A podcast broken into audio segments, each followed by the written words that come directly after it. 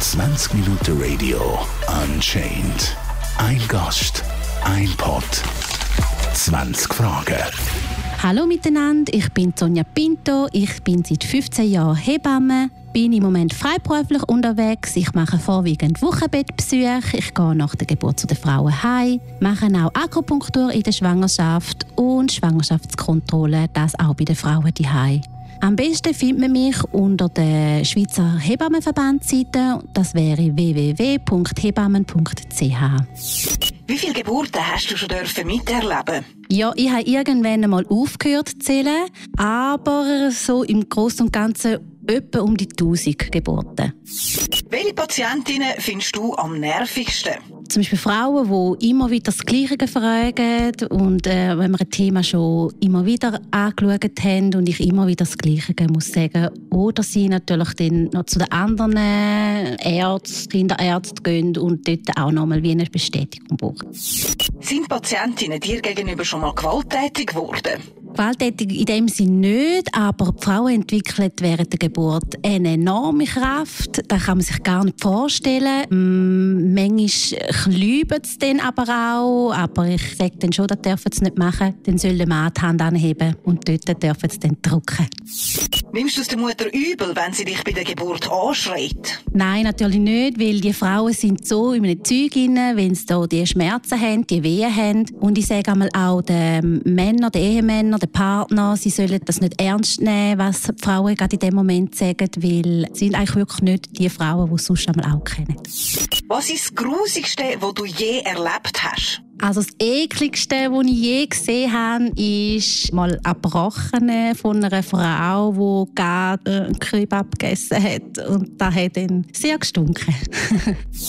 Was ist der schlimmste Teil an einer Geburt? Ich finde keinen Teil schlimm an einer Geburt. Das könnte ich, glaube den Beruf nicht machen. Ja, ich finde eigentlich alles schön. Ich denke, andere Leute werden eben all das Erbrochene oder zum Teil Stuhlgang, der dann kommt, äh, am Schluss von der Geburt, eklig finden. Aber das gehört für mich wie auch dazu. Beurteilst du die Schönheit von einem Baby? Klar sehe ich da ganz viele verschiedene Kinder. Beurteilen tue ich aber nicht, weil jedes Kind hat eine eigene Schönheit an sich. Und ich finde es immer so herzig, wenn es so ganz verdruckt und schrumpelig auf die Welt kommen.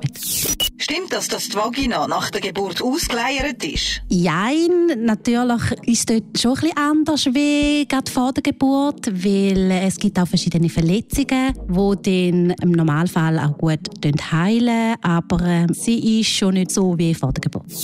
Hast du bei der Geburtszeit schon mal beschissen? Muss ich die Wahrheit sagen? Ja, habe ich schon mal, weil manchmal, wenn man natürlich so in der Geburt drin ist, ähm, vergisst man halt die Applikatur. Es handelt sich aber dann nicht um riesen Zeitunterschiede. Man tut sie ein bisschen anpassen. Warum behalten gewisse Frauen ihre Plazenta? Es gibt immer wieder Familien, die die Plazenta möchten behalten. Das Üblichste, was sie dann machen, ist vergraben und einen Baum äh, pflanzen drüber.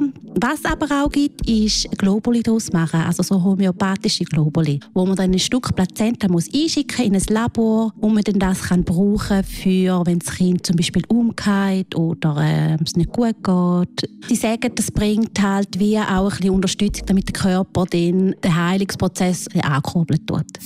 sa ütled, et Maanepidi teeb uut biisi? jaa Sie sollen dabei sein, weil sie können die Frau wirklich gut unterstützen, wenn sie auch mit den Frauen mitschnaufen oder zum Beispiel Rücken massieren, weil sie haben auch ganz starke Rückenschmerzen während der Wehen und dort sind sie natürlich eine gute Hilfe, um die Hebamme ein bisschen zu entlasten. Wie regeln die Gebärende ihren Stuhlgang? Ja, sie können eigentlich normal aufs WC, also das heisst, ähm, das Kind drückt natürlich ab auf die Blase. Die Blase kann sich natürlich nicht wieder voll fühlen, also müssen halt immer wieder aufs WC. Und ähm, Stuhlgang haben sie eigentlich auch ganz normal. Manchmal haben sie auch vorher, also das ist wie vom natürlichen Prozess her, dass sich der Darm eigentlich entleeren damit es dann nachher für die Geburt auch genügend Platz hat für das Köpfchen. Bereuen ein paar Eltern ihr Kind? Man merkt ein bisschen Unterschied, wenn es ein ungewolltes Kind war und man es eigentlich bis zum Schluss mit dieser Idee noch nicht geschlagen ist. Welche Eltern sollten kein Kind zeugen? Die Eltern, die keinen wollen, die sollten keinen bekommen. Oder auch die Eltern, die nicht fähig sind, um ein Kind gross zu ziehen, wobei meistens wissen sie das nicht, das eigentlich gar nicht können. Wie reagieren die Eltern, wenn ihr Kind eine Behinderung hat?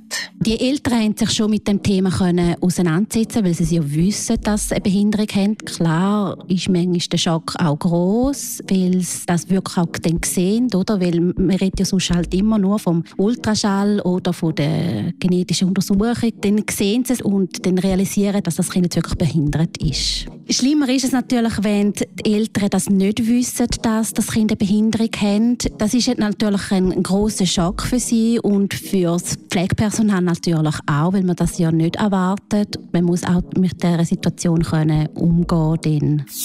Wie gehst du damit um, wenn ein Kind tot auf die Welt kommt? Das ist eine schwierige Situation, vor allem für die Eltern, aber natürlich auch für das Personal, für die Hebammen, die die Geburt auch leiten. Probiert natürlich immer, sich nicht so involvieren lassen, aber ist natürlich äh, schwierig.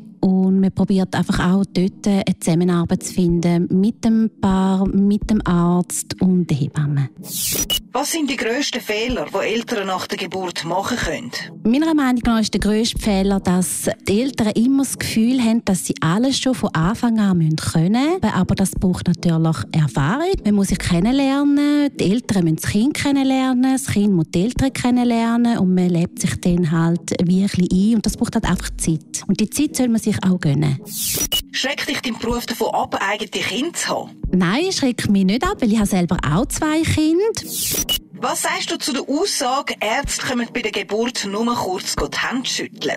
Ja, das ist so. Die Hebamme betreut die Frauen während der Geburt und der Arzt kommt eigentlich wirklich zum Schluss, wenn das Kind dann bald zur Welt kommt oder natürlich, wenn irgendetwas nicht ähm, normal verlaufen tut. Aber das ähm, erleben die Frauen dann eigentlich dann erst dann und realisieren, dass die Hebamme eigentlich die Hauptperson ist. Brauchst du selber auch eine Hebamme? Ja, man braucht auch eine Hebamme. Ich habe auch meine Hebammenkollegin bei der Geburt natürlich dabei gehabt, weil da kann man nicht äh, allein machen. Sie tut ja dann untersuchen, entscheiden, um zu schauen, wie der Muttermund aufgeht und wie das Köpfchen immer weiter ins Becken kommt. Und darum konnte ich das nicht selber machen. 20 Minuten Radio Unchained. Ein Gast, ein Pod, 20 Fragen.